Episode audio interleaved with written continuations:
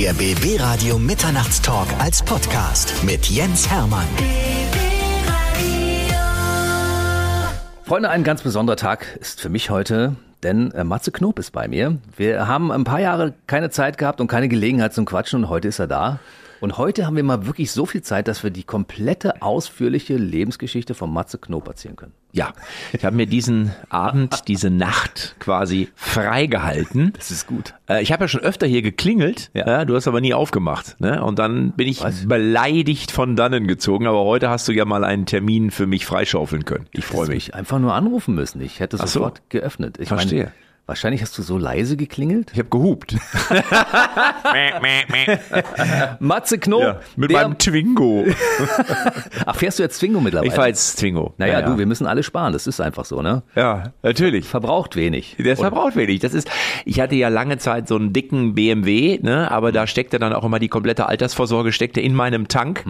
Und ich habe gedacht, ich muss jetzt umschulen und ähm, bin jetzt auf einfach auf so ein kleineres Auto. Ich hatte auch zwischendurch einen äh, Fiat Cinquecento, äh, Cinquecento, Du, großer Mann. nicht zu verwechseln mit dem Fiat Cinquecento Cinquantacinque. Den gibt's auch. Der ist sogar ein bisschen größer. Da kannst du beim Fahren sogar die Jacke anlassen. Ne?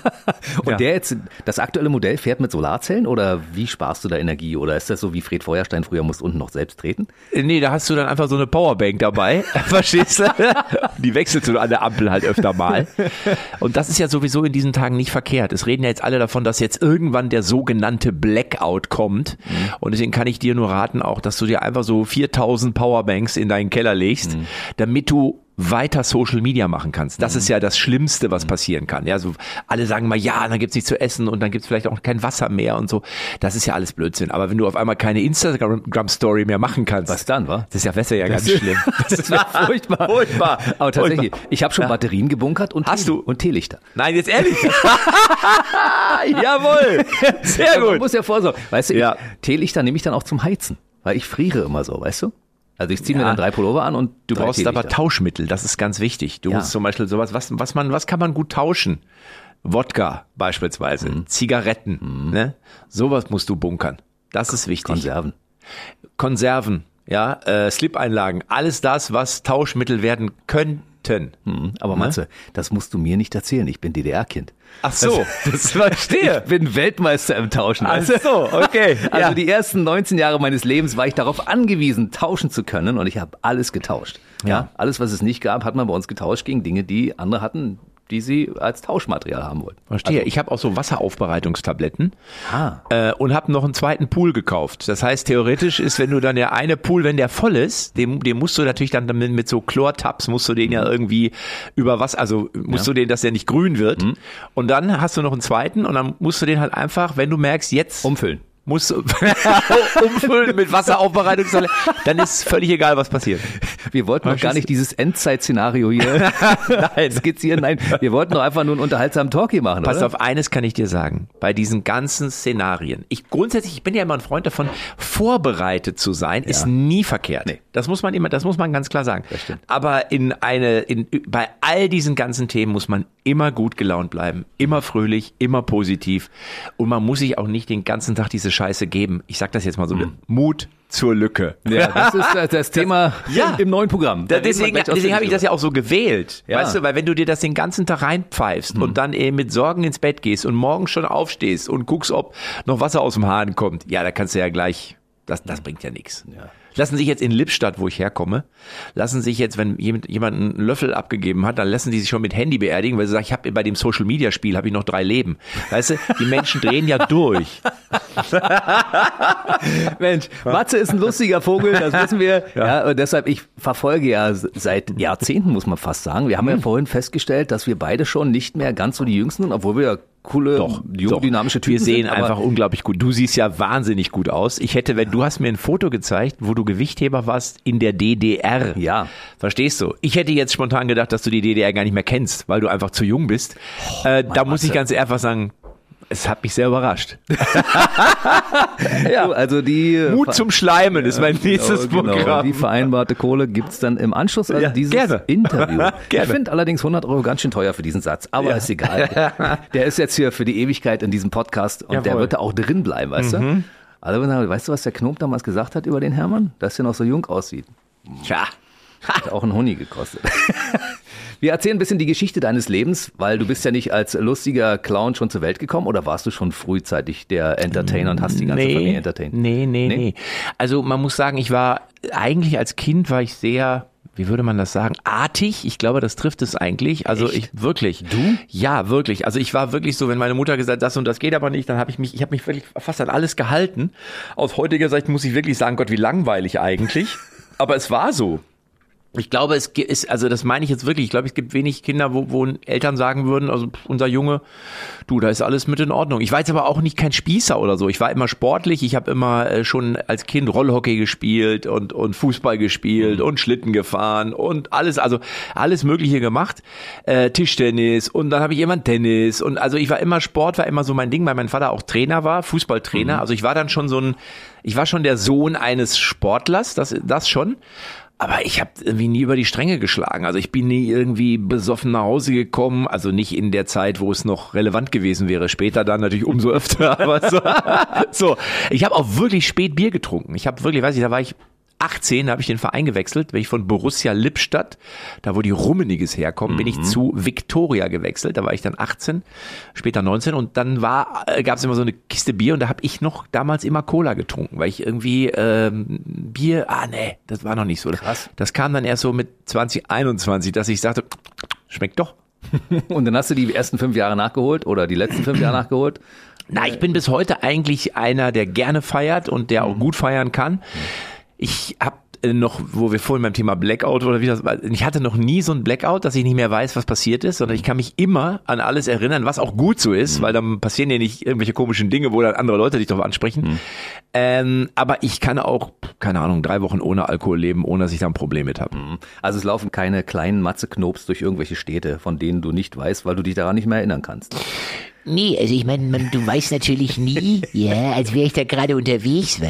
Ja, Ja gut, ja, also falls ich vielleicht einmal für die Weihnachtsfeier eingesprungen, äh, Pep Guardiola muss äh, sagen, im- immer klein wenige, wenige äh, vorsichtig sein. Nein, ich bin, nein, das kann ich mit äh, Fug und Recht mit einem Nein beantworten.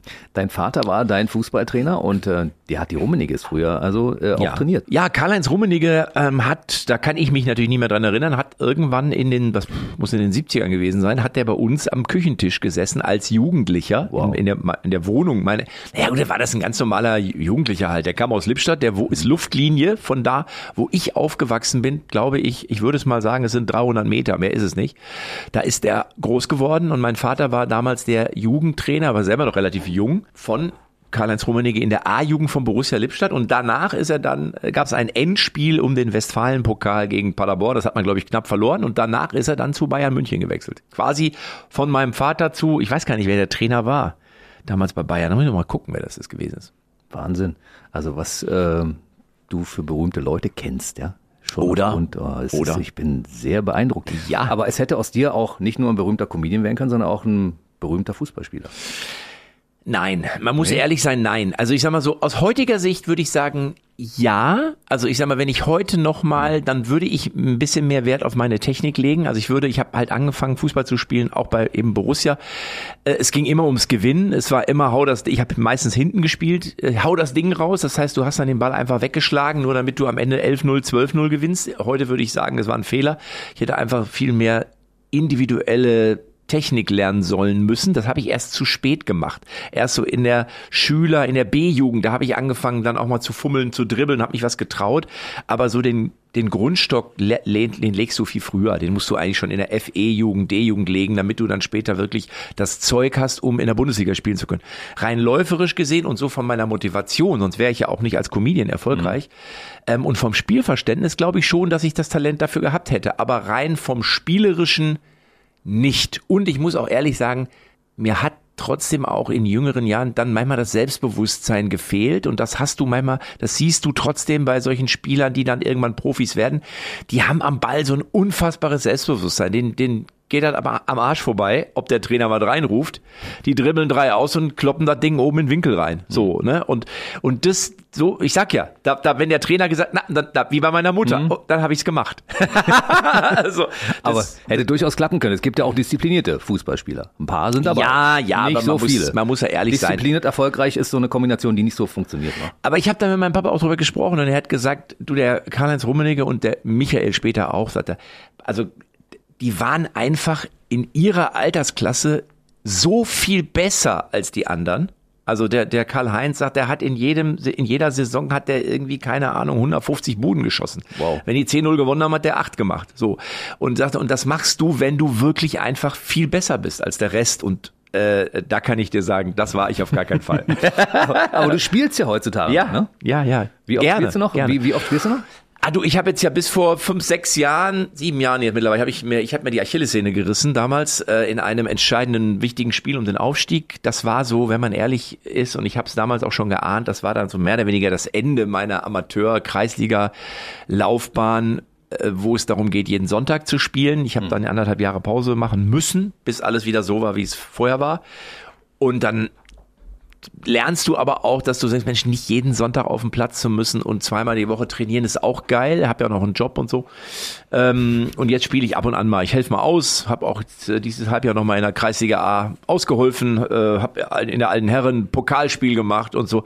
Und das ist alte Herren ist halt immer so ein bisschen schade, weil die trainieren nicht vernünftig. Weißt du, das ist immer so. Wir treffen uns und pölen ein bisschen, trinken ein Bier und dann ist Spiel und dann, oh, ich habe eine Zerrung. Ich, ich kann das nicht mehr. Wo du denkst, ja, Alter, wenn du nicht trainierst, dann kannst du das auch nicht mehr. Ne? Das ist ja normal. Ist ja normal. Weißt du, was ich total spannend finde? Wenn man Matze Knob googelt, dann Mhm. kommt ja als erstes Transfermarkt. Ne? Und Transfermarkt ist ja von deinem Kumpel Timo, äh, mit dem du ja auch einen Podcast zusammen hast. Und mit Tobi, Tobi. Tobi. Timo ist mein Bruder. Genau, Timo ist der Bruder und Tobi, Tobi ist der ist der- Kumpel. richtig. Tobi ist der, der, der, der Chefredakteur von Transfermarkt. Der ehemalige, der, Der ehemalige. ehemalige. Ja, ja, der hat genau, ich war, war er Chefredakteur, er hat jedenfalls eine, ein großes Wörtchen mitzureden gehabt. Und der dort. hat für dich ja natürlich ein Profil angelegt. Ja. Äh, Tobi Holtkamp finde ich total super. Und ähm, da steht so einiges drin. Und aber es sind viele Sachen auch äh, unvollständig. Und deshalb habe ich mir gedacht, wir können das jetzt mal vervollständigen. Also Rot-Weiß Horn stimmt, Kreisliga, das ist Ja, noch, das ja. ist aktuell, genau. Ja. Spielt für Deutschland im Team seit dem 1.1.2011 unter Vertrag.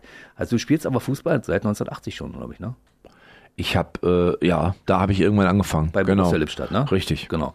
Dann äh, Kann auch sein, dass es Geburtsort 79 war oder so. Ich weiß ja, also wirklich ganz früh wurde ich beim Fußball angemeldet. Ich glaube, das war, das war auch ein Herzenswunsch meines Papas natürlich, logischerweise. Lippstadt. Äh, spielst nach wie vor Libero? Naja, nee, das nein. Also Libero habe ich gespielt, kann ich dir genau sagen, bis, ich würde mal sagen, 2000 und, muss ich kurz nachdenken, 2008, 2009, 2007, 2008, 2009. Weil dann haben wir auch dort in der Kreisliga umgestellt auf zunächst Dreierkette, was im Endeffekt ein bisschen ist wie Libero in der Mitte und links und rechts Außenverteidiger, die aber trotzdem, sagen wir mal, im Raum stehen, so und du wirklich mit übernehmen und übergeben spielst. Und dann habe ich, ähm, dann habe ich in der, bei dem neuen Club haben wir dann irgendwann, ich glaube 2012 oder 11, haben wir auf Viererkette umgestellt und dann hast du ja zwei Innenverteidiger und dann gibt's den. Trotzdem hast du immer so ein- oder hatte ich immer so ein bisschen diesen Hang, so einen halben Meter Meter hinter meinem anderen Innenverteidiger, weil ich immer wusste, dass der immer gerne zu offensiv stand und habe dann so Libero-Qualitäten noch an den Tag gebracht. Aber Viererkette ist schon was anderes. Also du musst wahnsinnig viel reden, du bist wirklich die ganze Zeit nur am Labern. Du bist mehr am Labern als am Fußballspielen.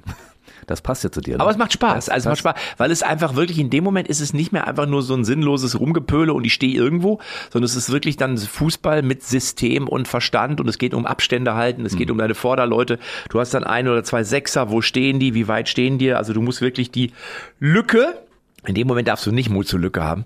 Du musst die Lücke schließen, damit dort der Gegenspieler nicht reinlaufen kann und solche ganzen Geschichten. Ein riesiges, profundes Wissen über Fußball. Das merkt man ja auch, wenn man dich verfolgt. Also da reden wir gleich noch ein bisschen im Detail Ja. drüber. Aber wir müssen Tobi nochmal sagen, er muss das hier noch vervollständigen, Ja, weil bitte? deine Ja. Bilanz ist nicht vollständig. Oh. Da stehen, wie viele Elfmeter-Tore hast du geschossen?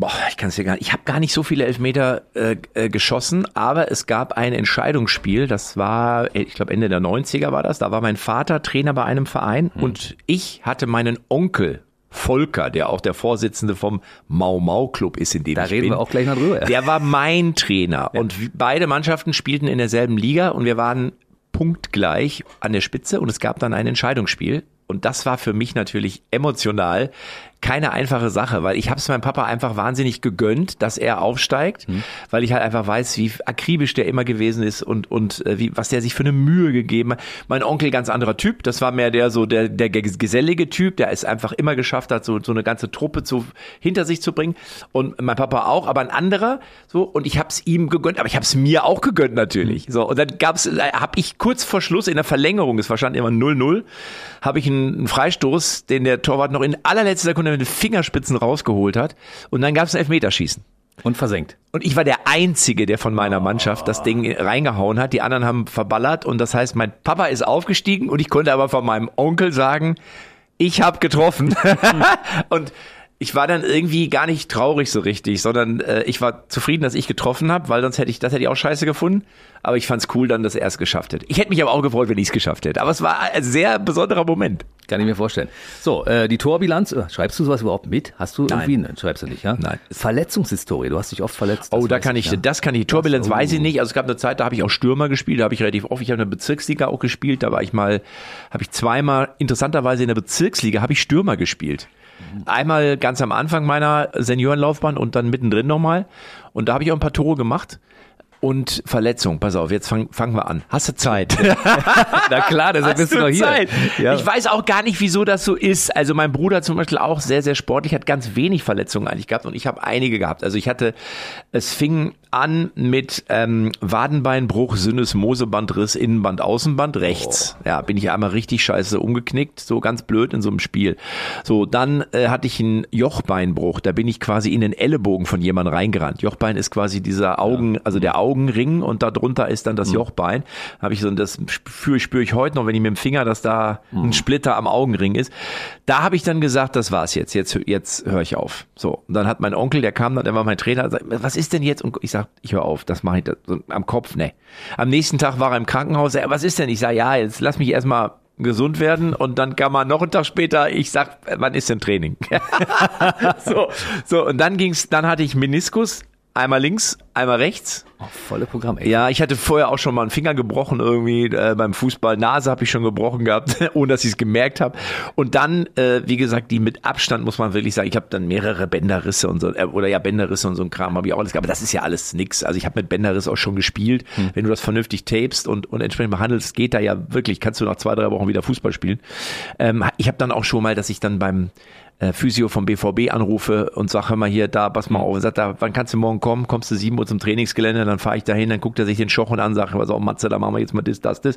Das machst du zehn Tage und dann kannst du auch wieder spielen. So. Verletzung hast du auf jeden Fall wie, Oh, wie ein ich hab- Bundesliga-Profi. Voll, voll, voll. Ich habe, ich habe mal, ich habe mal, ich war in, beim Hallenturnier, bin ich mal mit meinem Knie an so einer Holzwand.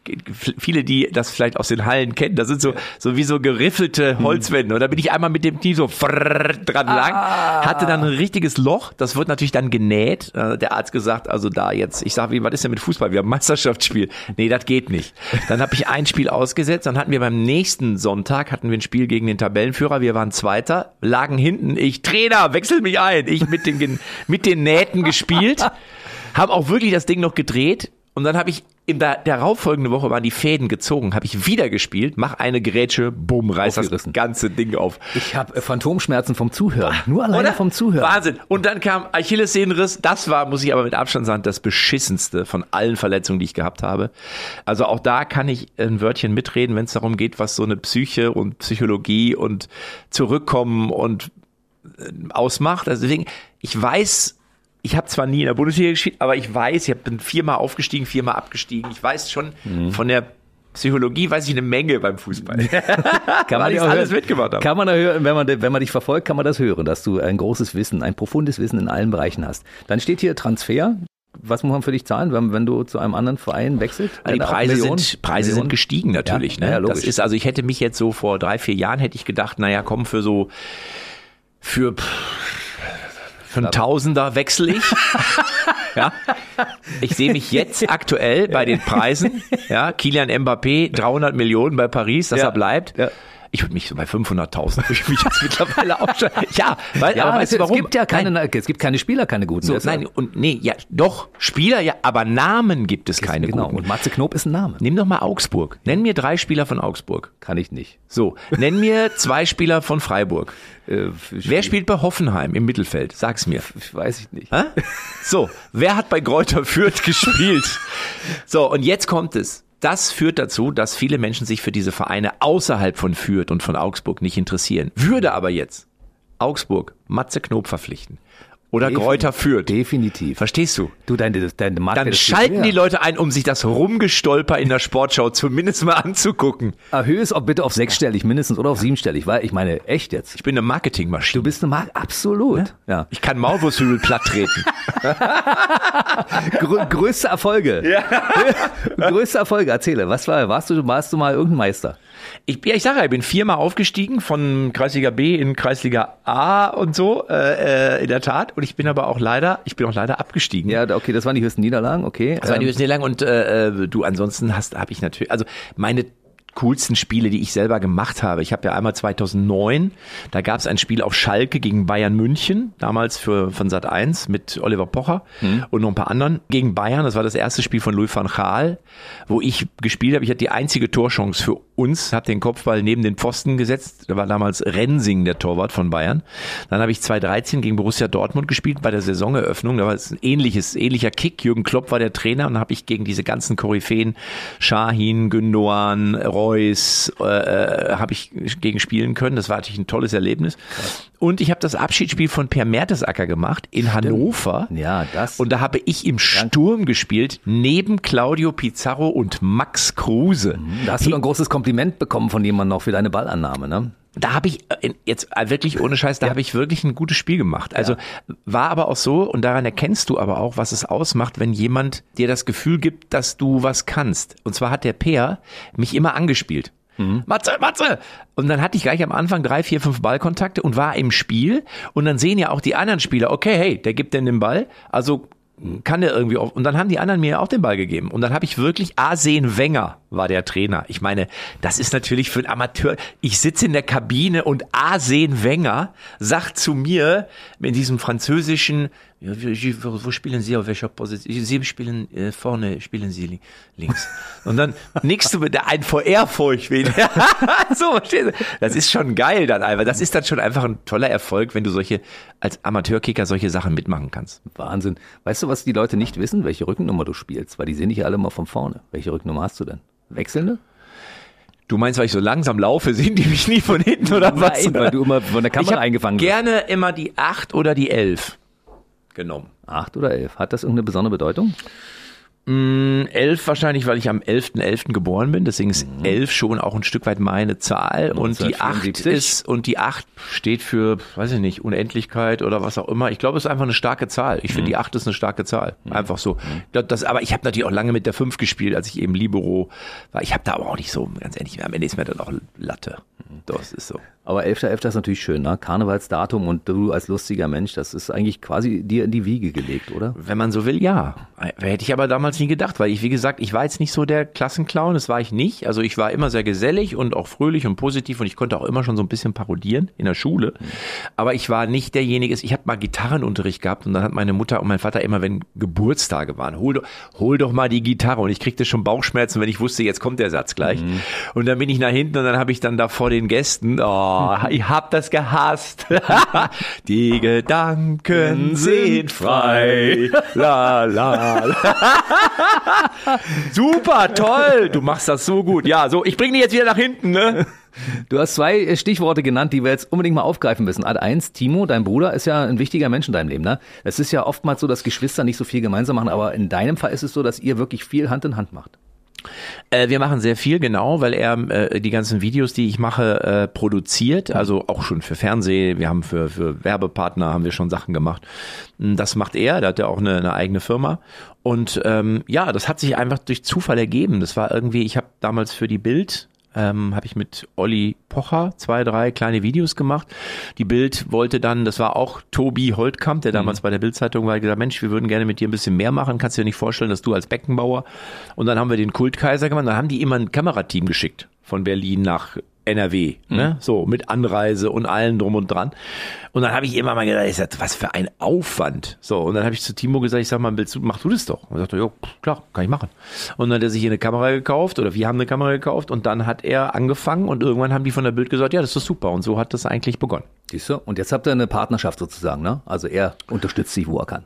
Ja, na gut, hat aber auch schon sein eigenes Ding. Also er macht jetzt nicht nur mit mir, also natürlich klar, aber er hat auch seine eigenen äh, Geschäftspartner. Also es ist wirklich eine richtige, eine richtige Firma. Also das ist ganz normal, wie man das eine Videoproduktionsfirma oder wie man es auch immer mit so Podcast schneidet er, produziert er. Der macht und euren so. Podcast, ja? Auch Der mit- macht mit unseren Kali? Podcast, genau, mit Kali und so.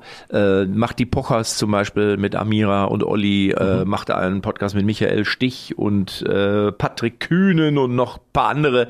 So, also wo er dann auch so ein bisschen coachingmäßig unterwegs ist. Also wie gesagt, wir machen viel zusammen, aber nicht nur. Aber der Bruder geht vor. Also wenn du anrufst und sagst, pass auf, Timo, jetzt, ich brauche was dringend, dann wird der Bruder immer mal. Das wäre schön, wenn das Termin immer, vor den das anderen. wäre Ne? immer schön, wenn das so wäre. das ist natürlich auch der, also man muss sagen, in dem Moment, wenn du damit anfängst, in, in, also ist das natürlich so, wenn der andere aber dann, und das muss er ja irgendwann auch, musst du ja trotzdem auch auf eigenen Beinen stehen. Mhm. Du kannst dich ja nicht nur auf einen einzigen Kunden verlassen. Das wäre ja auch ein bisschen, Ja. ne? Äh, dusselig, so will ich es mal formulieren. Dann klar geht es auch nicht immer, aber wir finden schon immer auch unsere Passagen und Strecken, wo wir dann einfach lustige Sachen machen. Das andere, was du angesprochen hast, war Mau Mau. Und das klingt ja erstmal für Leute, die das zum ersten Mal hören, ein bisschen ungewöhnlich. Matze Knob spielt Mau Mau. Du spielst es relativ professionell. Also schon in einer. Li- Wie kann man denn Mau Mau professionell spielen? Ja, weil der- ist, alleine ist ja schon ein Witz. Genau, also euer Verein hat ja total professionell. Ja, bin ich. euer, euer Verein hat ja auch so einen wunderbaren Namen südlich von, weiß ich nicht. äh, Der Süd, der, warte, ich muss mal, der, der DSMM SVL, der südlichste Mau Mau Club südlich von Lippstadt. Ich habe gesagt, professionell. du? Ja. Schon alleine wegen des Namens. Ja, ne? Wie so. witzig ist das denn? Und wir, wir sind acht Leute und ähm, haben uns, äh, ist hervorgegangen aus der Zeit, wo mein Onkel unser Trainer war in der Mannschaft und ähm, das sind halt ehemalige Mannschaftskollegen von mir und wir haben uns dann donnerstags immer getroffen in der Kneipe nach dem Fußballtraining und haben da mal ein Bierchen getrunken und irgendwann haben wir festgestellt, immer nur ein Bierchen trinken ist auch langweilig. Lass uns mal irgendwas machen und dann ist irgendwie, ich weiß gar nicht wieso, kamen dann die Karten auf den Tisch und dann ging es erst, ja wir pokern oder wir spielen äh, Romy oder Skat und, und dann stellte man fest, dass die Hälfte wusste immer die Regeln nicht. Ne? Also bitte eine, ich erkläre es euch mal. Ja, wie habe ich nicht verstanden? So und irgendwann sagt einer, ey, was ist denn hier mit Mau Mau? Ja, das kann ich, ja, das kann ich auch, ja, das kann ich auch, ja, das können wir, wie, das können wir alle. Dann spielen wir Mau Mau. So und dann hat das erst so, war das mehr so ein Gag. Am Anfang waren wir, glaube ich, sogar noch zwei Leute mehr oder so. Äh, und irgendwann ist dann aber der Fußball hat dann so ein bisschen, dann habe ich den Verein gewechselt, dann andere hat aufgehört, mein Onkel hat ist weggegangen. Aber das haben wir beibehalten. Und man muss wirklich sagen, da werden wir heute von ganz vielen beneidet, dass Ja. wir das jetzt mittlerweile seit, ich glaube, fast 20 Jahren oder so oder 18 Jahren, ich weiß gar nicht, dass wir das so lange durchziehen, ähm, weil die sagen, das ist eigentlich toll, dass ihr das macht und dass ihr das auch wirklich immer durchzieht. Und es ist immer mit Kostüm, also es ist immer, immer verkleidet. Als was bist du da verknallt? Es ist verkleidet? alles. Es ist als Rocker, als Scheich. Wir haben letztes Mal haben wir gemacht als Village People. Dann haben wir mit Bademantel und Flipflops äh, in Gummistiefeln und äh, Schie Sch- Schiebermütze oder was. Es ist immer einer gibt immer die Verkleidung vor, als Batman, als Cowboy, als alles. Und dann musst du halt immer, dann kommt immer das Motto, kommt immer so drei Tage vorher in die WhatsApp-Gruppe und denkst du, oh, scheiße, da muss ich mir noch was, jetzt muss ich mir noch was kaufen. Das habe ich gar nicht. Hör mal, hast du eine verspiegelte Sonnenbrille? Ruft mich dann mein, mein Onkel an. Ich sage, ja klar, ich habe 20 Stück. Hallo, ich bin super Richie. Kannst du mir eine leihen? Ich sage, ja, könnte ich, das zählt aber nicht. So. Weil wenn du es nicht mitbringst, dann kostet es Geld. Ach so, guck Ja. Es, dann- es und- gibt Regeln. Ah. Es gibt, ja, es gibt Regeln. Und dann hat, wir haben einen, einer da, der hat so, der hat so ein paar Tauben bei sich zu Hause. Und der hat uns dann so eine Kette gemacht mit so einem Taubenring. Und äh, der andere, der hat so, macht so Werbeartikel, der hat uns dann äh, so Uhren. Und jetzt ist es aber so, dass du immer alles dabei haben musst. Du musst immer die Kette mit dem Taubenring umhaben, du musst die Uhr immer umhaben, weil wenn du was vergessen hast, kostet sofort Geld. Und dann fährst du mit dem Auto los, weißt du, ich komme vom Auftritt, mega gestresst, so ungefähr. Denk, ah, jetzt habe ich die scheiß Kette vergessen. Boah. dann fährst du wieder zurück, keine Ahnung. Suchst diese blöde Kette. So, ja, aber das ist, aber wir lachen uns jedes Mal scheckig. Es ist einfach wahnsinnig lustig, weil es eben diese Regeln gibt. Und die Regeln sind es eigentlich die, diese bekloppten Regeln, also nicht die Mau-Mau-Regeln hier sieben, zwei ziehen, acht normal oder acht aussetzen, neun normal, sondern das ist es eigentlich. Und dann gibt es Matzes äh, Mau Mau Meisterschaften. Äh, nee, also meistens, wir haben in der Tat schon Einladungen bekommen von anderen Mau-Mau-Clubs, ob wir nicht es mal gibt gemeint noch mehr Mau-Mau. Ja, Ich es gibt bei Soest, die in Soest, das ist die Nachbarstadt, da gibt's wohl auch einen, die haben uns dann mal eingeladen, das haben wir aber leider irgendwie zeitlich alles nicht so hinbekommen, aber wir fahren einmal im Jahr, fahren wir natürlich weg. Uns findest du auch auf Mallorca, an der Playa de Palma sind wir auch. Ja, wir tragen auch T-Shirts. Steht dann drauf, Mau Mau Club? Ja, ja, wir haben Kappe und T-Shirts und wir haben, wir haben sogar eigene Trikots, weil wir auch schon mal bei so einem Tu- Fußballturnier mitgespielt, als Mau Mau Club mitgespielt haben und so. Also es gibt, wir haben da alles Mögliche, was ist, was wir da so haben. Beim Golf posen die Leute immer, wie ist dein Handicap? Was sagt man bei Mau Mau? Du kannst ja nicht gewinnen bei uns bei Mau Mau, sondern wenn du verlierst, also wenn du quasi die meisten Punkte auf der Hand, einer beendet das Spiel und du hast die meisten Punkte auf der Hand, dann hast du die Runde, dann kriegst du einen Strich. Und hast du zwei Striche, hast du die Runde verloren. Das heißt, es geht eigentlich immer nur darum, möglich nicht zu verlieren. Von gewinnen will ich hier gar nicht reden. Und dann musst du Geld in einen Pot zahlen, den ihr wiederum insgesamt dann nehmt, um damit nach Malle zu fahren. Wir haben einen Monatsbeitrag, wir haben ein Startgeld. ja, ihr habt einen Monatsbeitrag. Ja, wir haben Monatsbeitrag, wir haben ein? Startgeld und es gibt auch immer Strafen. Also wenn du zum Beispiel jemanden beleidigst oder so, ey du, boah, du Penner oder so, da ruft mein Onkel immer Euro und dann musst du einen Euro zahlen. Manchmal auch zwei Euro. So, und dann hast du da immer so ein Schweinchen, da werden dann, wenn du Pech hast, bist du am Abend, wenn auf Toilette gehen darfst du auch nicht, musst du so eine Karte kaufen, sonst darfst du den Tisch nicht verlassen. Ja, ja, das ist echt. Du bist auf jeden Fall am Ende, kann ich dir sagen, bist du 60, 70, 80 Euro los, ohne mit der Wimper zu zucken. Aber, und jetzt kommt das Entscheidende. Ja, es ist ja anders wie bei der Steuer. Bei uns gibt's das Geld am Ende des Jahres komplett wieder zurück. Mhm, Und steuerfrei. Ja, quasi. es, naja, es ist ja dein Geld. Ja, aber es kann ja sein, dass das Finanzamt kommt und sagt, Moment mal, ihr habt einen eingetragenen Verein, ihr habt einen Mau-Mau-Club, da möchten wir gerne mal ein bisschen was abfarmen von, wenn ihr der Spaß habt und noch Geld verdient. Also, Ja, wir verdienen, wir verdienen ja, es ist ja, wir verdienen es ja nicht von außen, es ist ja nur ein Hin- und Hergeschiebe eigentlich. Es ist eigentlich nur ein Hin und Hier, du nimm, nimm mal die 50 Euro, der gibt dir dann den Schwein, am Ende des Jahres kriegst du genau den Schein Schein wieder zurück. Hier dein Schein. Das machst du ja nur, weil du ja immer, und viele, die jetzt zuhören, werden das kennen, wenn du so eine Gruppe hast und Geld einsammelst, dann hast du immer so ein paar Kandidaten, die zahlen immer sofort, manche zahlen auch alles auf einmal und du hast aber auch immer welche, die knapp bei Kasse sind. Und die sagen dann, nee, ah, jetzt, nee, da habe ich das Geld aber nicht. Und deswegen musst du dann natürlich da schon auch mal rechtzeitig anfangen, was einzusammeln, damit der am Ende dann ganz happy ist, dass er ein paar hundert Euro vielleicht oder was was immer rausbekommt. habt ihr einen Schatzmeister?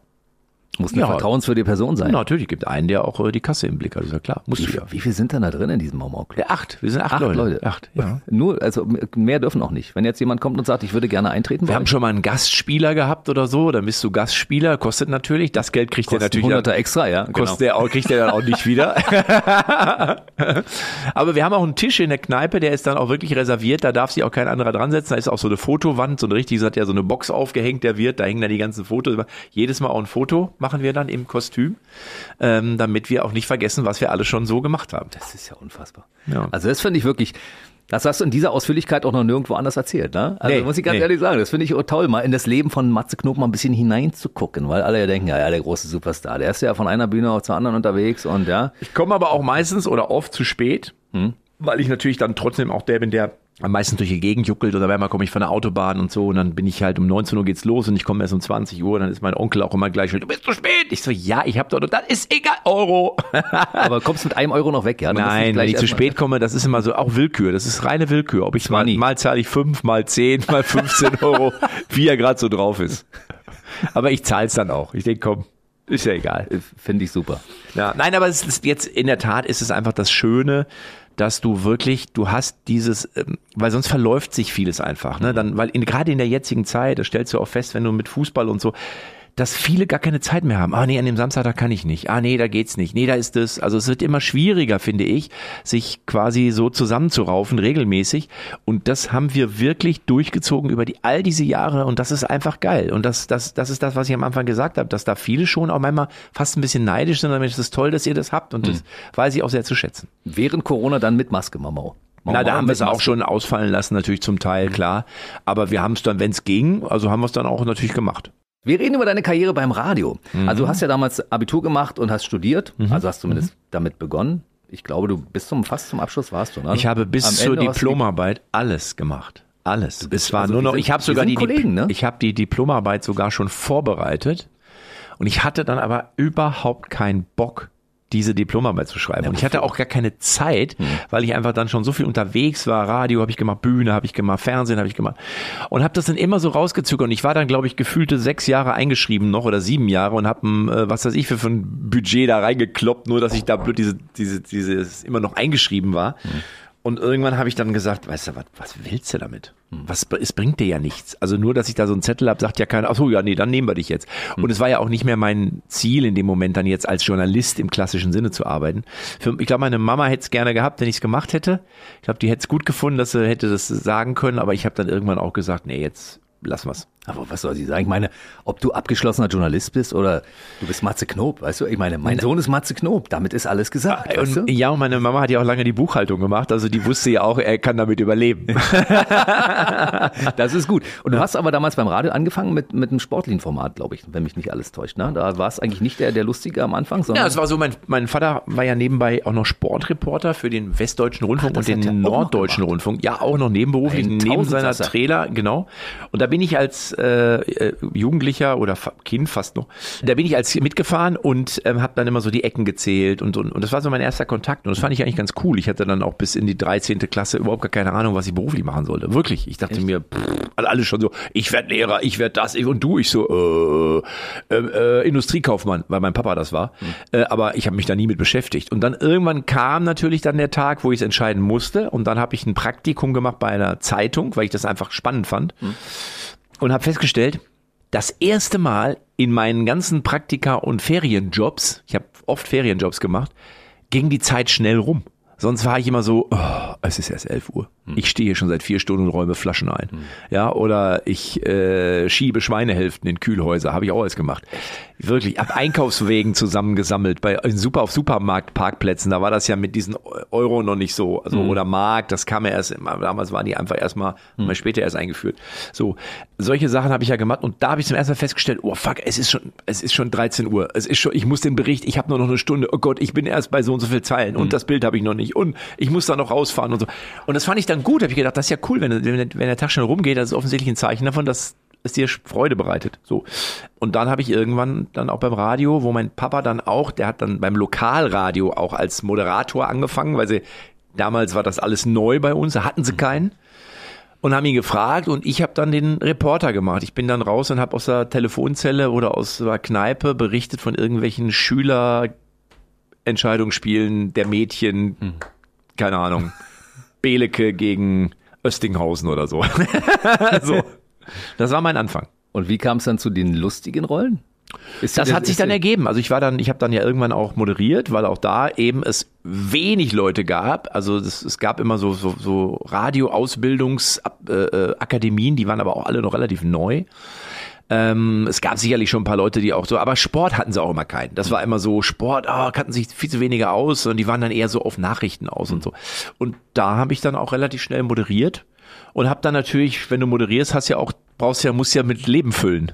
Und dann habe ich irgendwie angefangen, habe gesagt, ja, das war, weiß ich nicht, Howard Carpendale mit Hello Again und äh, ich, als Boris Becker muss ich sagen, mir hat das äh, super gefallen. Ich fand's richtig toll. Und ähm, jetzt kommt ein neues Lied und das ist von ähm, das ist äh, von 1992 und das äh, hören wir jetzt. So. Und dann hat irgendwann einer gesagt, ey, das ist ja lustig. Und dann habe ich das halt immer so eingebaut. Das war so der Anfang. Und da kamen immer neue Stimmen zu.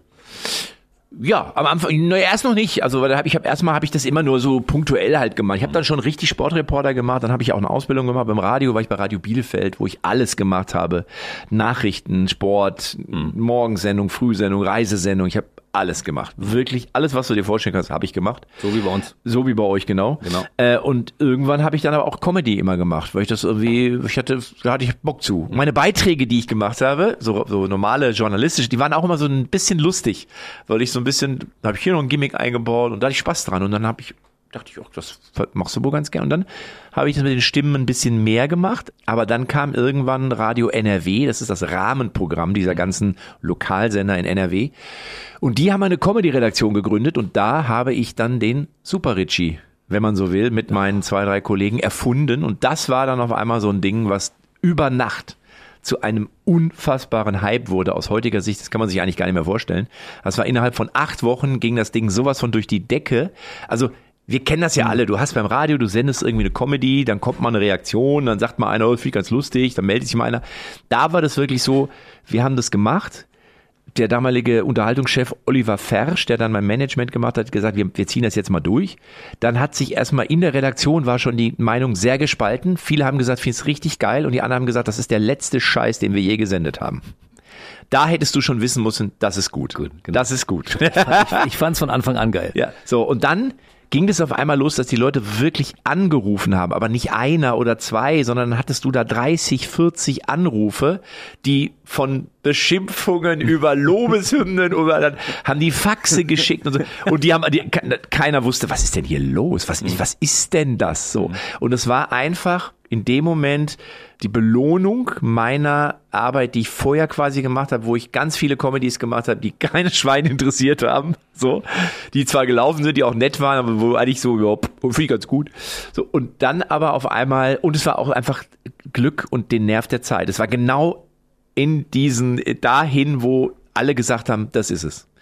Und das hätte ich konnt, das kannst du nicht planen. Das ist einfach Zufall. Das ist einfach wirklich einfach passiert.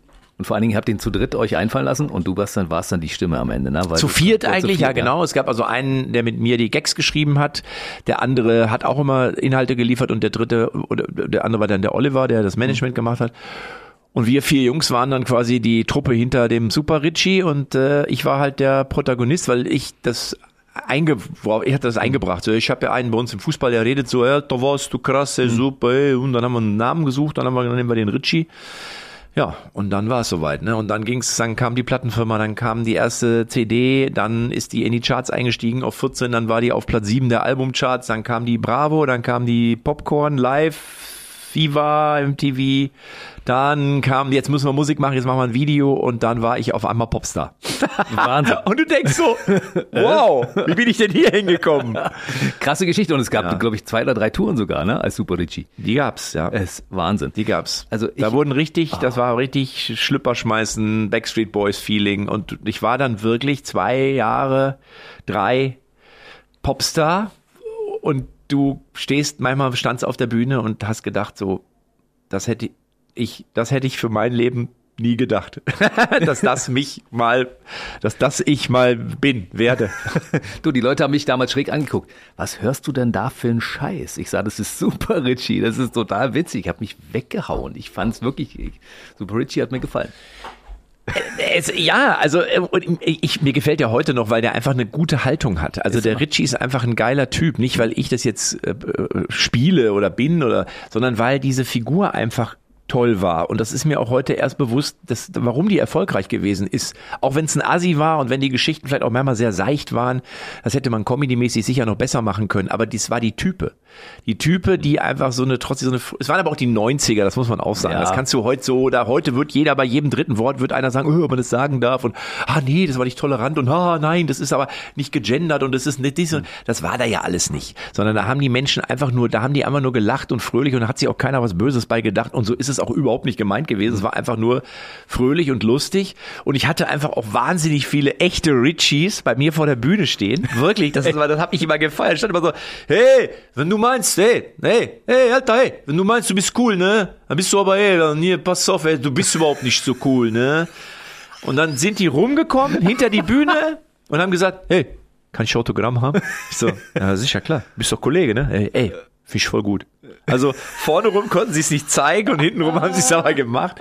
Und äh, aber die Jungs und ich habe dann ja auch ein, zwei von denen da ins Video eingebaut und so und das war einfach mega. Also es war einfach eine, das war einfach eine tolle, tolle Zeit und ich habe angefangen. Viele Comedians fangen ja klein an auf Bühnen, probieren sich aus mit einem Mikro. Ich habe angefangen, meine erste, mein erster Auftritt war in Bochum äh, vor meinem Urlaub, einen Tag vor meinem Sommerurlaub, ähm, bin ich hingefahren und kam an, Kappe, Brille, hatte so ein Eishockey-Trikot von meinem Bruder an und dann war eine riesen Bühne aufgebaut. Es war so eine NRW-Star-Tour, nannte sich vom Radio und dann waren da irgendwie 8000 Menschen vor der Bühne. Und ich sagte dann zu dem Oliver damals so, äh, hier, wer, wer kommt denn hier? Hat er gesagt, ja du. Ich so, ja, aber hier sind doch auch noch andere. Ja, ja, aber die sind alle vor dir dran. Ich so wie, ja, die, die sind alle wegen dir hier. Das war kein Scheiß. Und dann bin ich da raus und habe gedacht, Alter, was ist das denn? Und dann habe ich nicht, ich habe einfach bin dann raus, habe so, hey, Und dann lagen die alle schon auf dem Boden. Ich konnte machen, was ich wollte. Es war eigentlich fast egal, was ich gesagt habe. Und dann habe ich einfach nur so, äh, weißt du, ich gehe so die Straße lang, ne? Und auf, mit so einer Tüte Brötchen, ne? So, hey. Und auf einmal die Tüte so rich, ne? Und dann rollen die Brötchen, die fallen so aus die Tüte raus, knallen so kladusch ne, auf die Straße, auf den Asphalt und dann fangen die an zu rollen, weil so abgeschießte Straße war. Ja, die Brötchen rollen, ne, roll, roll, roll, ne, rollen auf die Ampel zu. Auf einmal springt die Ampel von grün auf gelb und von gelb auf rot, ne. Ey, die Brötchen so voll die Vollbremsung hingelegt, außer der Körnerbrötchen, der ist bei Vollrot über die Ampel gerollt, weil Körnerbrötchen sind natürlich härter. So, so eine Kacke habe ich da erzählt, wirklich. Und die Leute lagen am Boden und mit Sprechkörnern. Ich habe dann eine Stunde Programm gemacht und habe drei Stunden Autogramme geschrieben. So habe ich angefangen. Oh, toll. Also ich habe sofort Adam Sandler vor Augen, weil ich bin ja so großer Fan von Waterboy, der Mann mit dem Wasserschaden. Den hast du ja mit Super Richie, äh, dem hast du ja die Stimme verliehen. Also wenn es gibt so Tage, wo ich sage, jetzt brauche ich was, um abzulachen, um runterzukommen. Und dann packe ich mir Super Richie rein. Also in Form von Adam Sandler. Waterboy. hallo Mama. ja. Ist, ist das ein cooler Film? Und es ist wirklich, es ist der Wahnsinn. Das ist der Durchbruchsfilm ja von Adam Sandler. Damals Waterboy war ja, ich glaube sogar so eine fast schon so eine Low-Budget-Produktion und ist dann in Amerika unfassbar erfolgreich gewesen. Und dann hat man den nach Deutschland gebracht und dann war es damals so dieser Trend, dass Prominente eben die Schauspieler synchronisieren. Mhm.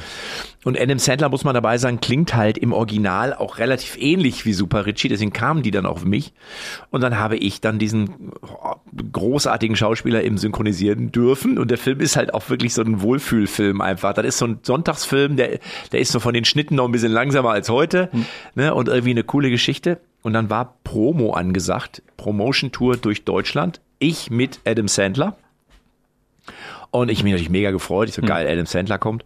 Jetzt muss man, der war noch nicht so groß wie heute. Ne? Das war sein erster Film. Also man kannte ihn jetzt noch nicht so, aber ich, aber ich hatte dann schon mal gegoogelt, ey, okay, ist ein ja, Comedian ja. und so, cool. Naja, und dann war alles vorbereitet, große Kinotour, Hamburg, Berlin, München, Köln, überall. Und dann, ein Tag vorher hieß es, Adam Sandler kommt nicht. Äh, oh. Da war gerade in Jugoslawien, war es etwas unruhig. Hm. Man hatte gesagt, oh, Krieg in Europa, ich komme nicht. Hat abgesagt.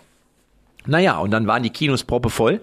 Alle haben natürlich, diese ganzen Football-Fans haben alle auf Adam Sandler gewartet. Und dann kam Super Richie. Und dann kam Super Richie. und es war dann so ein bisschen, das war so ein bisschen, hier ist Michael Jackson. Ach nee, doch nicht. Äh, es ist äh, Christian Wunderlich. So. Nichts gegen äh, Christian, meinen alten Weggefährten, ja, aber nur als Beispiel jetzt. So. Ja. Und dann war, war das schon so ein bisschen, natürlich erstmal so eine leichte Enttäuschung schon bei dem einen oder anderen. Aber ich glaube, ich habe es dann ganz gut gewuppt äh, und haben, wir haben es ganz gut gedreht und ich habe dann eben äh, nochmal erklärt, warum jetzt der Adam und wir haben es auch ein bisschen natürlich netter verkauft, als es dann letztlich war. Äh, und so habe ich dann die Promo alleine gemacht. Wahnsinn. Ja. Meine Mama sagt, meine Mama sagt, Mama sagt. Mein, mein, mein, mein, meine Mama sagt, Bobby Boucher. ja. Also, kleine Empfehlung an dieser Stelle, wenn ihr mal einen schlechten Tag habt, guckt euch diesen Film an. Der ist wirklich großartig. Waterboy. Es ist wirklich ein ja. wunderbarer Film und äh, Super Richie taucht doch bei dir immer regelmäßig auf. Also wenn du vom Spiegel stehst, kommt er ab und zu mal raus. ja.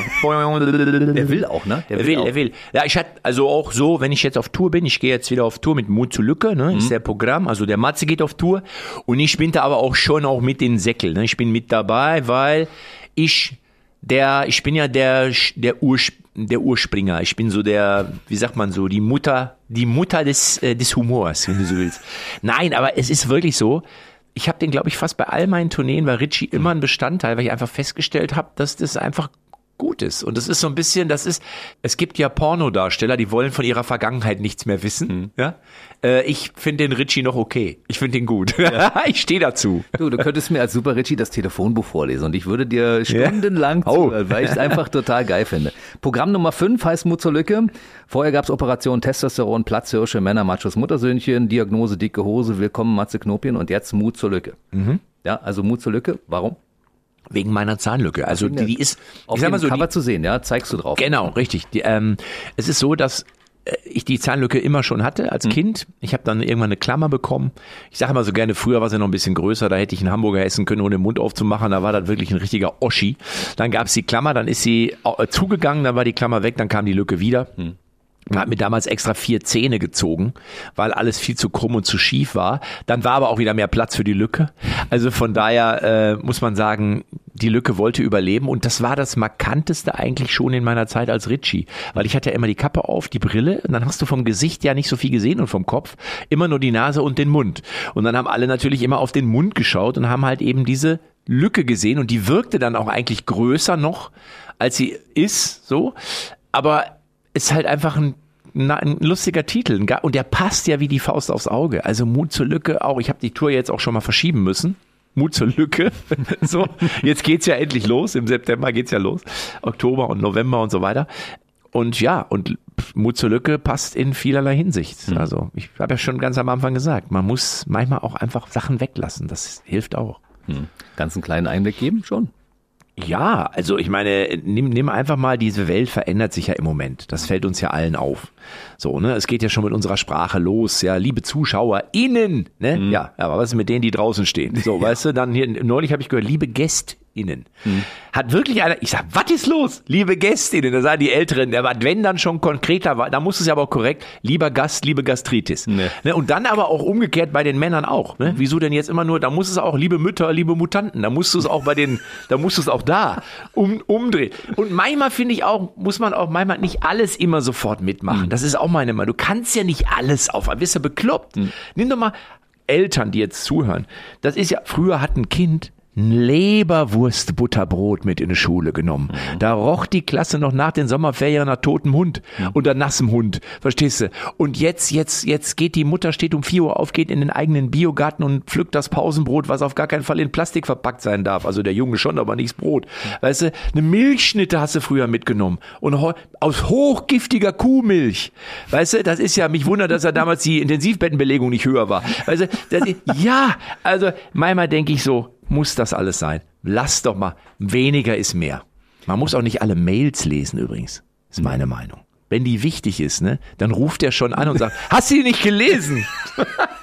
Das passiert beim Radio also quasi Ja. täglich dreimal. Ist aber jetzt ist kein Scheiß, ist Ja. jetzt wirklich wahr. Ja. Ich war ja lange beim Radio und irgendwann kam mal der technische Leiter zu mir und sagte, Matze, ja, du äh, in deinem Postfach, ja, äh, da sind 4500 ungelesene Mails, ist kein Scheiß. Ich sag, was? Hier sind 4000, was machen wir damit? Ich sag, löschen. Ja, aber äh, wenn da was Wichtiges dabei ist, ich sag, hör mal, wenn, da, wenn das jetzt, wie, das ist aus den letzten sechs Jahren oder so, ich sag, was soll denn da dabei sein? Lösch das. Ja, aber vielleicht, ich sag, wenn es wichtig ist, wird's schon wieder bei mir ankommen. Löschen. Und am Ende war es genauso. Es, es hat, ja, aber da ist ja, du weißt doch, wie es in so einem Sender klar, ist. logisch. Wem gehört der blaue Schlüssel? Äh, äh, hallo, es ist noch Kuchen da, ja, oder äh, äh, Sommerfest. Hier acht Vorschläge. so, es ist ja in einer Tour. Ja, das stimmt. Meine Güte. 2018 war, glaube ich, Willkommen in Matze Knopien. Da haben wir dir auch diverse Hörer geschickt, weil du warst ja auch in der Region, hast das Ja. Programm gespielt. Und dann kam ja nach diesem Programm, kam quasi Corona. Du hättest schon früher mit, mit Mut zur Lücke starten wollen. Ja, aber Corona kam dazwischen. Corona kam dazwischen ähm, und dann haben wir es ein bisschen geschoben. Und äh, weil ich trotzdem auch immer der Meinung bin, wenn es dann, also es, das muss ich den Leuten auch noch merken. Viele sagen dann, äh, wieso spielst du denn nicht? Hier, da und da, da war ich, der hat auch gespielt und so. Und dann stellst du irgendwann fest, na ja, ähm, das ist auch wahnsinnig schwer zu erklären und zu vermitteln. Aber man muss sich das so vorstellen, eine Tour wird gebaut. Das heißt, du fährst mit dem LKW los, wo dann äh, Fahrer sind, Techniker sind, wo, wo Material drauf ist.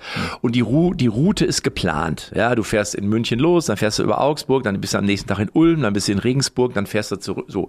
Und wenn einer von den Terminen wegfällt, dann hast du natürlich an dem Tag keine Einnahme, aber die Jungs, die da mitfahren, ja, die wollen ja trotzdem alle, die, die kosten ja trotzdem alle Geld. So. Das, ne, dann hast du das Problem dann in dem einen an dem einen Ort ist dann, äh, ich sag mal, mit Maske, in dem anderen ist ohne Maske, in dem dritten ist mit Platz dazwischen, im vierten ist gar nicht, die haben zu, der fünfte weiß es noch nicht. So, und dann stellst du fest, das ist aus rein technischer Sicht oder wirtschaftlicher Sicht ist es eigentlich überhaupt nicht umzusetzen, sondern oder es ist vielleicht sogar ein Veranstalter dabei, der pleite gehen würde, wenn du sagst, ich zieh's aber durch, ja, weil er vielleicht gesagt hat, ich ich äh, ich zahle was, dass du auf jeden Fall es gibt ja so ganz viele verschiedenste Dealformen. Das ist aber für einen Zuschauer überhaupt nicht nachzuvollziehen.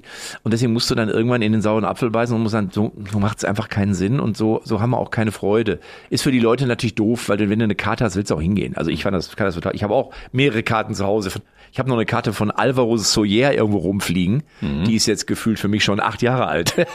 Aber er macht auf jeden Fall Stimmung und du kannst zu dem Konzert noch gehen, weil er spielt nämlich wieder. Also, Ah, siehst du, war, war, war Ja. auch schon bei uns hier. äh? Ja. ja, ja.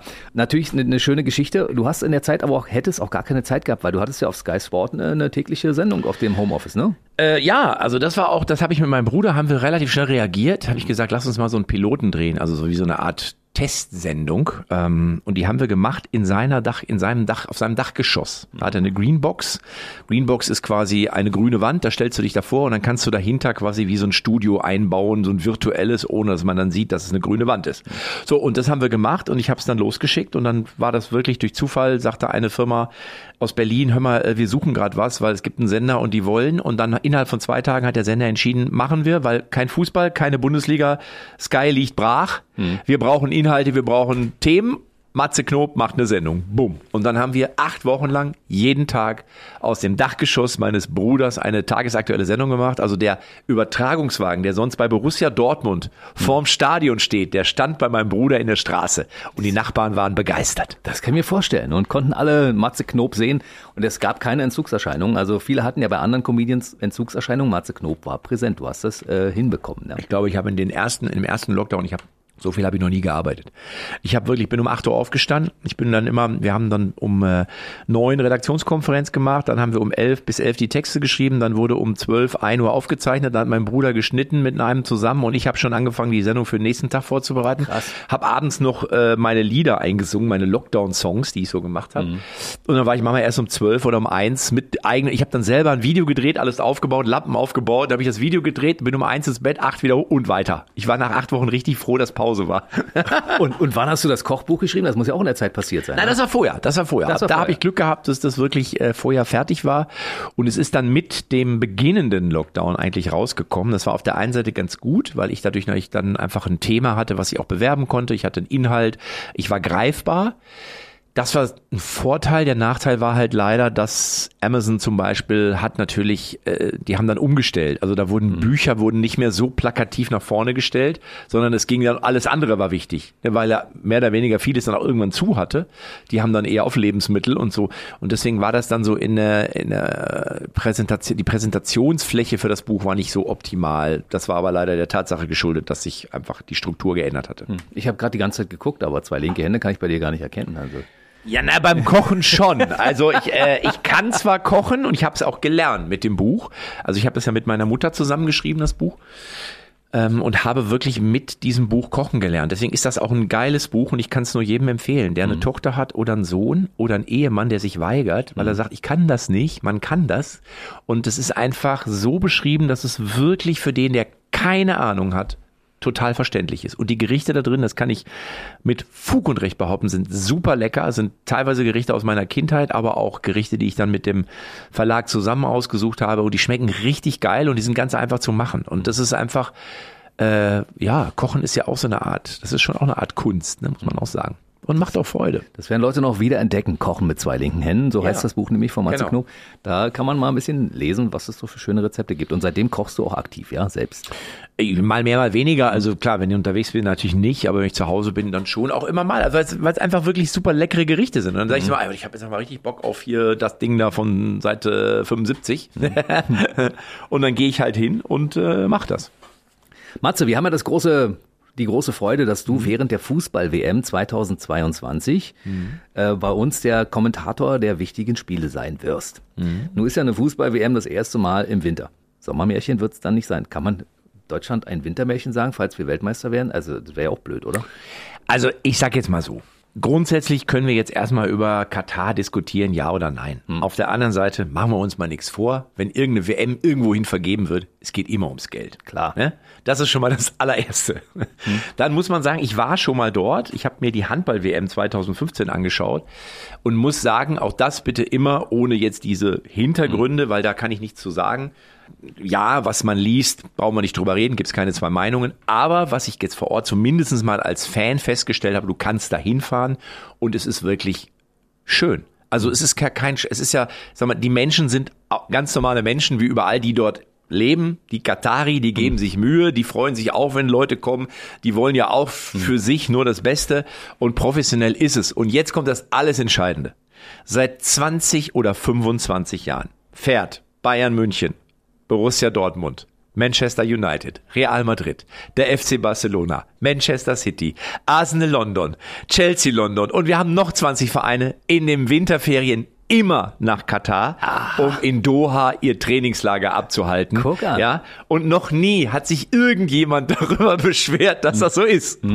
Ja, und deswegen finde ich immer, dass äh, immer so eine gewisse Doppelmoral, wenn man jetzt auf einmal alle aufschreien, jetzt, oh, und ich sag dir eines, wenn die vorbei ist, die WM, redet kein Mensch mehr darüber, uns riecht sich auch keiner mehr auf. Und das finde ich dann immer so ein bisschen doppeldeutig und finde ich eigentlich nicht gut, sondern entweder dann, wenn man der Meinung ist, dass da ist was, da ist Aktion nötig, finde ich das ja gut, wenn man das sollte man auch tun, aber dann auch mit Nachhaltigkeit. Dann sollte man auch sagen, ich setze mich dafür ein, dass das auch in drei Jahren so noch so ist und versuche da mein, mein Dings zu geben. Und bei den Fußballprofis ist es ja genau dasselbe.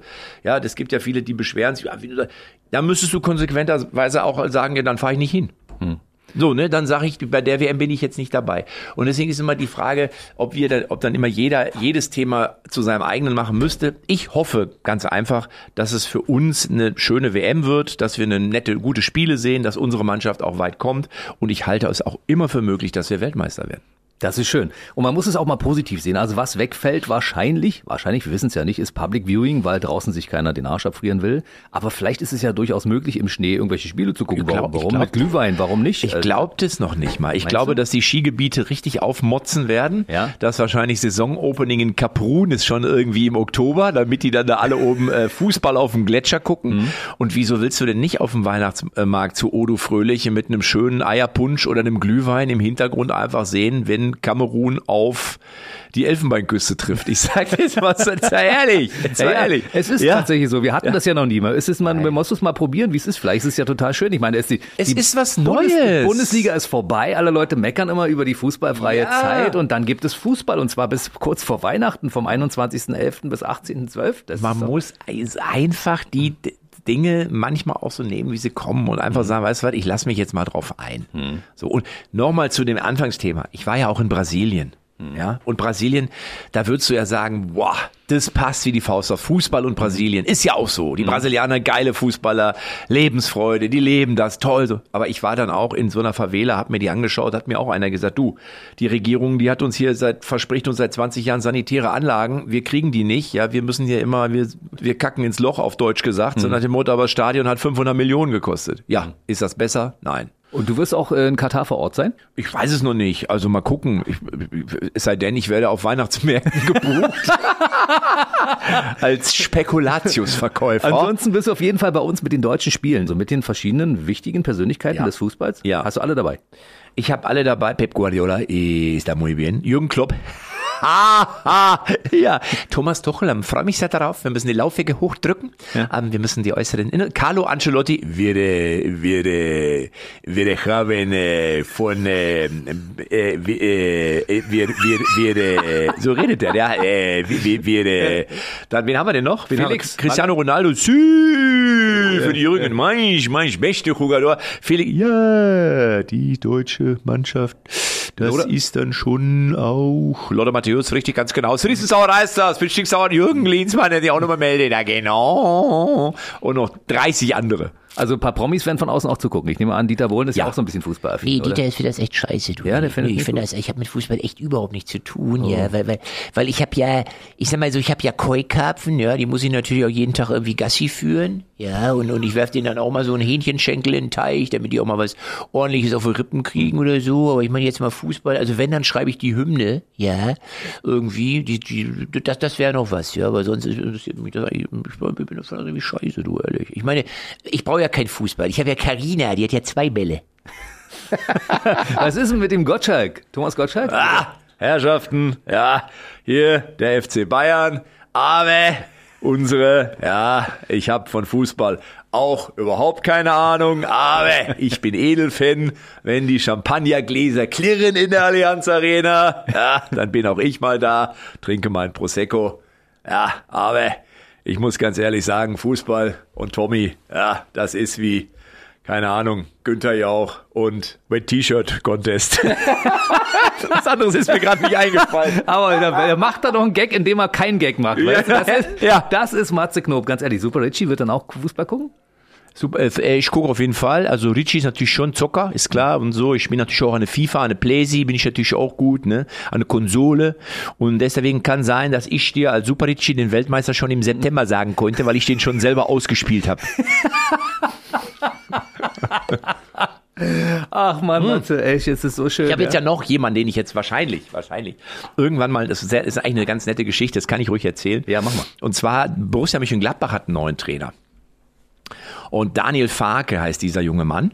Ähm, das wird dir jetzt noch nicht sagen, aber der, der hat jetzt gerade angefangen und der kommt oder der war lange Trainer, er war lange Spieler und Trainer beim SV Lippstadt 08, wo auch ich Aha. gespielt Da habe. Der der. Vorläufer, der, der Nachfolgeverein von Borussia Lippstadt. So, und den kenne ich ganz gut. Und es gab irgendwann mal, da war die Mannschaft in der Regionalliga und hat stand relativ schlecht. Und dann hat mich der, einer vom Vorstand angerufen, ob ich nicht den Daniel mal parodieren könnte. Sie würden einfach ein kleines Gimmick, einfach um die Mannschaft ein bisschen aufzumuntern und so weiter. Und dann habe ich das in der Tat gemacht. Und es ist auch ganz gut angekommen und äh, die Mannschaft hat sich auch amüsiert. Ich weiß gar nicht mehr, wie dann die Saison gelaufen ist. Und wie es der Zufall will, ist der dann irgendwann von Lippstadt zu Borussia, äh, zu Borussia Dortmund gewechselt als Trainer der U23 ähm, und ist von dort zu Norwich City in die zweite englische Liga, ist mit denen aufgestiegen in die Premier League, war dann ein Jahr in der Premier League, ist wieder abgestiegen und wieder aufgestiegen, war kurz in Krasnodar, äh, wo er dann aber jetzt aufgehört hat aufgrund der aktuellen Situation und ist jetzt neuer Trainer bei Borussia Mönchengladbach. Und das ist dann schon lustig, dass ich diese Perücke quasi theoretisch schon habe. Und er hat mir schon gesagt, Matze, bitte mach es so, dass es mir gefällt. Ich sage auf jeden Fall, äh, aber das ist schon lustig, das ist quasi eine Sache, die ich eigentlich aus privaten Gründen irgendwann mal vor längerer Zeit gemacht habe, jetzt auf einmal Relevanz bekommt. Das ist schon lustig. Und wie klingt der? Du, die Parodie kannst du ja erst dann machen, wenn die Menschen den auch kennen. Weil wenn ich jetzt dir das jetzt vormachen würde, dann wird vom, vom Radio sagen, aha, okay, naja, gut. Kann auch irgendein anderer sein. Es macht erst Sinn, wenn er bekannt, also wenn die Leute ihn im Ohr haben. Dann macht Sinn. Das stimmt. Lass uns mal ganz kurz, bevor wir nochmal deine Tourtermine nennen Ja. und den Leuten nochmal sagen, wann sie dich hier bei uns hören können, bei BB Radio, nochmal ganz kurz auf deine ehrenamtliche Tätigkeit eingehen, weil du bist bei Kinderlachen und du bist äh, der Schirmherr von einer sehr wichtigen Sache, weil da geht es um sehr kranke Kinder und du bist seit 2004, glaube ich, schon dabei. Genau. Unterstützt die mit, Ja. mit vielen anderen Leuten, die auch schon bei uns zum Mitternachtstalk waren, zum Beispiel der äh, Martin Limbeck oder Ja. so, der ist ja auch bei dir. Ne? Der Ja. seid ja da aktiv und unterstützt äh, kranke Kinder. Das finde ich ganz, ganz toll. Was macht ihr da genau? Ja, du hast es gesagt, es gibt diese Organisation schon lange. Ich glaube, seit 2002, meine ich, hätten sie angefangen und 2004 bin ich jetzt dann dabei als Schirmherr, was ich natürlich toll finde. Ich bin da sozusagen, wir haben auch viele Botschafter, aber ich bin als Schirmherr quasi, da ich einer der ersten war, damals im Ranking da drüber. Es ist eine aber, ehrenamtliche Nein, Kiste, aber ne? darum geht's ja gar nicht. Es geht einfach darum, dass ich das repräsentiere, weil das einfach toll ist. Wir kümmern uns so wirklich um benachteiligte Kinder in Deutschland. Mittlerweile auch in Österreich, weil wir auch eine Dependance da in der Nähe von Kitzbühel haben. Ähm, und zwar aus folgendem Grunde, weil natürlich, und das finde ich auch richtig und wichtig, dass du was für Menschen im Ausland tust. Ich finde aber, man darf immer die eigenen Leute nicht vergessen. Weil das ist, ne, das ist ja schon im Flugzeug. Das ist, wenn Druckverlust ist, wem soll man zuerst die Maske aufsetzen? Sich selber, weil sonst kannst du den anderen ja irgendwann gar nicht mehr helfen. So, und ich finde auch, dass man, dass man seine eigenen Leute eben auch gut behandeln muss. Das halte ich für sehr, sehr wichtig. Und vor allem ist es eben so, du kannst die Geldströme im eigenen Land besser nachvollziehen. Wenn es Mhm. wenn es nach weiter weg geht, dann musst du schon gut vernetzt sein, dass nicht irgendwie die Hälfte irgendwo versickert und du weißt nicht, wer was abgezweigt hat. Ähm, das war, glaube ich, so der Ursprungsgedanke und wir haben zum Beispiel jedem Kind sein eigenes Bett. Es gibt in Deutschland ganz viele Kinder, die haben kein eigenes Bett, die schlafen auf dem Boden. Wir finanzieren äh, im, äh, im Osten von Deutschland in Weimar eine Blindenschule. Wir sind auch in Kinderhospizen. Wir besuchen an Heiligabend Kinderkliniken, alle Kinder, die da sein müssen, egal ob sie nur einen Arm gebrochen haben oder vielleicht eine schwere äh, Krebserkrankung und so, kriegen von uns Geschenke. Und so haben wir ganz viele Projekte, weiß ich nicht, wenn mal eine Operation ansteht, es fehlt noch irgendwie Geld. Wir gehen auch hin, kaufen technische Geräte zum Beispiel für Einrichtungen. Das alles macht Kinderlachen e.V. und da bin ich eben schon so lange dabei. Und das, ähm, ja, das ist, sehe ich ein bisschen als meine Pflicht an, von meinem guten Grundgefühl was weitergeben zu können, zurückgeben zu können und ähm, es tut einem selber auch sogar gut, muss man sagen. Es fühlt sich für einen selber auch einfach gut an. Ja. Du sammelst Karma-Punkte auf diesem, auf diese Art und Weise auf jeden Fall, Art 1. Und äh, Art 2 äh, ist es eine schöne Sache, weil fürs Gewissen, für das eigene Gewissen ist es schön und ihr unterstützt nicht nur kranke Kinder, sondern auch Benachteiligte. Und das ist auch eine tolle Geschichte. Ja, genau. Genau. Ähm, ja, naja, ich würde das aber gar nicht jetzt, ich sehe das gar nicht so wegen Karma oder, oder dass ich jetzt irgendwie mein Gewissen beruhigen muss oder so. Das würde ich jetzt so gar nicht sehen, sondern es ist einfach, ich, ich, ich bin mir ja meiner guten, sehr guten, besonderen Situation im Leben sehr bewusst. Ich weiß ja, dass ich dankbar sein sollte und das bin ich auch wirklich. Auch gerade jetzt in dieser Pandemie ist es für mich wirklich gut gelaufen. Das ist nicht selbstverständlich. Es gab ja Künstler, die haben irgendwie ihre Mu- Musikinstrumente verkaufen müssen, damit sie sich noch eine Tasse Kaffee holen können. So, das alles, diese Situation habe ich so alles nicht erfahren und das ist einfach cool, wenn das so ist, aber ich bin auch schon ein empathischer Mensch und ein mitfühlender Mensch und ich beobachte auch andere und denke, ah Mensch, der tut sich aber schwer. Und dann bin ich so, dass ich versuche, entweder helfe ich, indem ich versuche, einen Ratschlag zu geben. Manchmal ist das aber nicht genug und dann ist sowas halt einfach auch toll und cool. So. Und deswegen mache ich es einfach. Ich könnte, ich war jetzt nicht dieses, ich, ah, ich muss jetzt auf meinem, da muss ich jetzt auch noch und ah, für mein Gewissen fühle ich mich irgendwie besser oder so. Das war nicht der Grund, sondern ich habe mir das angehört, ich fand das gut, habe gesagt, das mache ich. So. Und dein Fußabdruck wird schon ein sehr großer sein, den du hinterlässt. Ich mache auch Fehler natürlich, wie jeder von uns. Ähm, Ich versuche mein Bestes und versuche jeden Tag für mich was dazu zu lernen und ja. Was habe ich neulich äh, gelesen? Das fand ich sehr interessant. Dieser Planet ist kein Glücksplanet, ist ein Erfahrungsplanet. fand ich Da interessant. ist was Wahres dran. Ja, aber, aber äh, auf der anderen Seite hoffe ich, dass es auch ein Glücksplanet ist. Brauchen wir unbedingt. Ja. Mhm. Aber wir sammeln Erfahrungen von Tag zu Tag und am Ende haben wir vielleicht hoffentlich Glück, äh, dass das noch klappt hier mit diesem Planeten und äh, wir dem für die Nachwelt auch ordentlich Ja. Mhm. übergeben. Ne? So, also Matze Knob ist bei uns während Ja. der Fußball-WM zu hören. Wird, Richtig. äh, wird die Deutschlandspiele schön kommentiert, da freue ich mich schon sehr drauf. Ja. Ja. Äh, Ich klebe sowieso den ganzen Tag an diesem Radio, aber dann klebe ich noch mehr dran. Ja. Und äh, ich kann nur sagen, geht zur Tour. 9. September Stadthalle Cottbus, 23. September Neuruppin Kulturhaus und am 30. Oktober äh, Universität der Künste in Berlin. Ich werde wahrscheinlich zu allen drei Terminen kommen müssen, Weil? damit ich mir mal wieder richtig Matze Knob geben Ach so, kann bis okay, gut. Mhm. Gut, du? ich dachte, du hättest, hätte dich beruflich gezwungen. Hier, du gehst da hin mit den Interviews mit dem Knob. Nee, Ja. ich setz mich als Zuschauer in, de, in das äh, Publikum in drin. Du kannst, Verstehe, du wa? kannst auch, du hast doch den Busfahrer viele Jahre Ich gemacht. hab hier Busfahrer, hier Manni, der Busfahrer, Ja. weißt du, ich hab das gemacht. Ja. Ich hab die ganzen Spieler gefahren. Ich hab sie gefahren von Bayern, ich hab sie von Dortmund gefahren, ich hab sie von Augsburg gefahren, Gladbach hab ich gemacht. HSV habe ich gemacht, alles habe ich gemacht, so. Und da habe ich natürlich damals, wurde, es war MAN, ist der Bushersteller, und die wollten so eine Figur haben, die den Busfahrer mimt. Und dann haben wir überlegt, okay, welchen Dialekt können wir nehmen? Jetzt konnten wir bayerisch nicht machen, weil dann hätten die Dortmunder gesagt, äh, ne? Und wenn, wenn wir, aber hätten wir Ruhrpott gemacht, hätten die Hamburger gesagt, nee. Und dann haben wir Berlin gesagt, geht immer. Berlin geht immer, genau, weil Berlin äh, in dem Sinne keine, also äh, die haben Berlin, Hertha oder Union fährt kein MAN, zumindest da war das so. Und dann ging es halt um Berlin, weil Berlin es muss ja auch ein bisschen lustig sein. Und Ja. dann war ich Manni der Busfahrer und ich habe dann so den Bus gefahren und habe dann mit Robert Lewandowski, habe ich den Bus schieben lassen und all so eine Scheiße. Und der hat's auch mitgemacht, der Robert. Das fand ich geil. Aber du könntest jetzt sofort nach Berlin ziehen und würdest nicht auffallen, weil du kannst Meinst so perfekt Berlinern, das finde ich, ich finde das richtig gut, muss ich sagen. Ich, ich denke, dass da schon ab und zu mal ein paar Sätze oder Wörter dabei sind, wo der Berliner sagt, das ist falsch ausgesprochen, das muss so und so heißen, da musst du nicht dit, sondern dit sagen, so. wa? Aber ich denke, ich, ich habe mich schon ganz gut eingegruft. Da bist du ganz gut dabei. Das auf, auf jeden Fall, muss ich das sagen. Als Berliner kann ich das einschätzen. Ah, jo, jo, danke. Ich würde Das aus sofort- deinem berufenen Munde. Genau, würde ich das sofort hören, dass das aus der Region ist, weißt du? Aus der Region.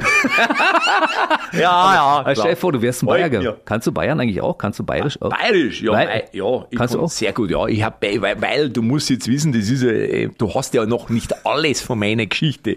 Hast du noch nicht. Ich habe ja meine Mutter, kommt ja aus, kommt ja aus dem Sudetenland, verstehst? Ah, die ist ja da, Tschechien. damals ist die ja richtig, ja genau. Hatte da in der Nähe von Karlsbad, ja, heute Mhm. ist es ja Karlovy Vary, haben sie die da von der Familie, haben sie da rüber gemacht. Ja. So. Und die eine Hälfte der Familie, die ist jetzt nach äh, NRW, ist sie da rüber äh, gelaufen und die andere ist alles nach Bayern. Das heißt, ich hab Verwandtschaft in Regensburg, habe ich, Ulm, Augsburg, Minga, also München und in Garmisch-Partenkirchen. Ich hatte, ich hatte, äh, äh, ich war als Kind sehr oft in Garmisch-Partenkirchen bei der Tante Bertha und beim Onkel Pep und bei Anton und Fanny und da war ich noch beim Robert und bei der Kathi und da waren noch 20 andere, die auch alle zur Familie gehört haben, weißt? Und dann war ich da, sind wir rauf gewandert auf die Berge und deswegen habe ich quasi als Kind schon, habe ich diesen ganzen Schmarrn habe ich da aufgesogen, weil ich dann immer früher mit meiner Oma, Opa, war immer ja, das ist ja Bayern 3 Müllverkehrsservice und Stau zwischen der Autobahn und aber ja ziemlich so. Deswegen ich, da bin ich, das habe ich also mit der Muttermilch habe ich das auch. Matze, ganz ehrlich, wir machen bei Gelegenheit auf jeden Fall Teil 2. Ja, okay. Mit den Dingen, die wir in deiner Vita ausgelassen haben. Ja. Das sind einige und ich glaube, da kommen auch noch ein paar Dialekte Ja. zum Vorstellen. Wer weiß, wo du noch Jo, überall, mei. Jo. wo du noch überall, äh, vielleicht hast du in Hamburg ja auch Verwandte oder weiß ich nicht, in Hessen oder irgendwas. ja. Keine, Der Mut zur Lücke. Man weiß nicht, wo sie alle verstreut sind. Alle Tourtermine gibt's auf matzeknob.de. Da steht Mhm. alles drauf. Die wichtigen Dinge findet man da auch. Ansonsten kann ich euch nur empfehlen, macht's genau wie ich. Folgt einfach Matze auf Instagram und auf Facebook. Oh, und ja. da kann man zum Beispiel auch den Dieter Bohlen sehen, live aus Mallorca. Ja, richtig. Oder die Tilly Willi. Hi, ich bin's eure Tilly Williams. Sorry, dass ich so lange nicht gemeldet habe. Ich wollte nur ganz kurz, ich muss euch was ganz Wichtiges erzählen. Heute auf meiner Insta-Story erzähle ich euch, wie man ein Toast mit Butter beschmiert. Bis morgen. Tschüss. Mut zur Lücke, kommt vorbei. Es wird sehr, sehr, sehr, sehr gut. Das kann ich euch versprechen. Ich gebe alles. Ja, Matze Knob im BB Radio Mitternachtstalk. Also ich wünsche dir wirklich alles Gute, bleib schön gesund und wir sehen uns zu Teil 2. Wir sind jetzt quasi verabredet. Ich freue mich sehr und ich bin erstaunt, wie wach ich noch bin um diese Uhrzeit. Aber das Wahnsinn, liegt oder? an dem sehr gut vorbereiteten und fokussierten Moderator. Der die Fragen Gut gestellt. nee, aber das ist ja auch eine Kunst, dass du es einfach schaffst, Leute zum Labern zu bringen. Das ist ja auch, das musst du, das macht man ja nicht immer nur durch die Frage, sondern das macht man auch durch das, wie man guckt, dass man auch mal mit den Augen Bestätigung zunickt, wenn eigentlich der Gast schon denkt, soll ich an dieser Stelle weiterreden? Ja, unbedingt. Und, und du aber so, ja, super, das ist ja so, okay, ich, ich rede weiter. Das ist so, eigentlich könntest du auch äh, Verhör, als Verhörer bei der Polizei, könntest du auch arbeiten. und am Ende hätte ich ein Geständnis. genau. Dann gestehe jetzt, dass es dir gefallen hat. Und dann geht der, dann geht der, der Täter geht da so raus wie ich, total begeistert. Und du sagst so als Polizist, Mensch, wir sehen uns zu Teil 2, oder? Und er sagt, auf jeden Fall. Das war ja richtig toll. Dann verrate ich auch noch meine Kollegen. Ich liebe meinen Job, ehrlich, ja. Und ich habe während der Arbeitszeit Comedy-Programme. Das ist so geil. Ich danke dir ganz herzlich für die Gerne. letzte Stunde und ähm, bis bald, ne? Tschö. Der BB Radio Mitternachtstalk. Jede Nacht ab 0 Uhr. Und jeden Freitag der neueste Podcast.